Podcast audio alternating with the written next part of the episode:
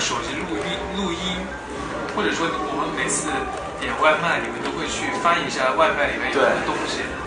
不是，这这就是一个原则性问题。我希望大家可以重视这个问题。这也不是我们在针对什么，因为这个问题确实比较严重。七五年在为四周年做一些准备，呃，也有好多的一些呃师生来跟着我们，很容易就是把我们四周年准备辛辛苦苦准备的一些给其他大家粉丝的一些惊喜给泄露出去，这也是一个很严重的问题。去年的三周年的我自己的单曲输入也是在房间里面自己练习，然后被门口的粉丝录音给泄露出去这件事情。想起来一个事儿，有一次我在酒店，三点多给我打电话，打了之后就一直骚扰我，就是说说些莫名其妙的话，后来我在酒店直接把电话线要拔掉，就是这种。不要觉得这些是很有趣儿的事。第四是我们想说的是，我们工作人员对你的态度取决于你自己的行为。现在一些私生的是态度越来越恶劣了，因为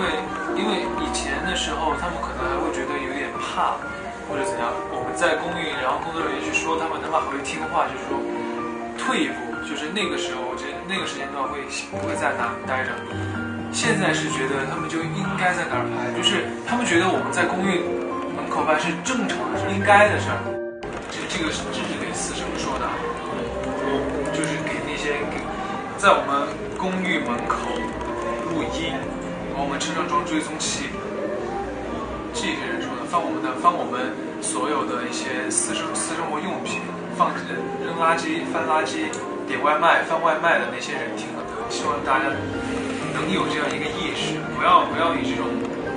我喜我喜欢你就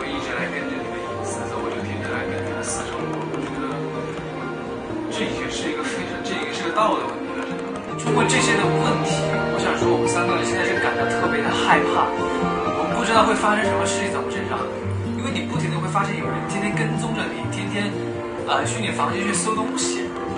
然后你上学，你你在那个上学那会也是天天有人在学校跟着你，不知道会要干嘛，就觉得很莫名其妙，觉得心里就觉得很慌张。可以说吗？可以说吗？就是最近啊，不知道为什么，就是老在就是在房间里边就会听到外面放一些那种女生，收到私生就不由得想起我们车里还有私生装过追踪器，不管是在我们。只要是我们，我们经过自己的努力，经我们自己的本事甩过他们之后，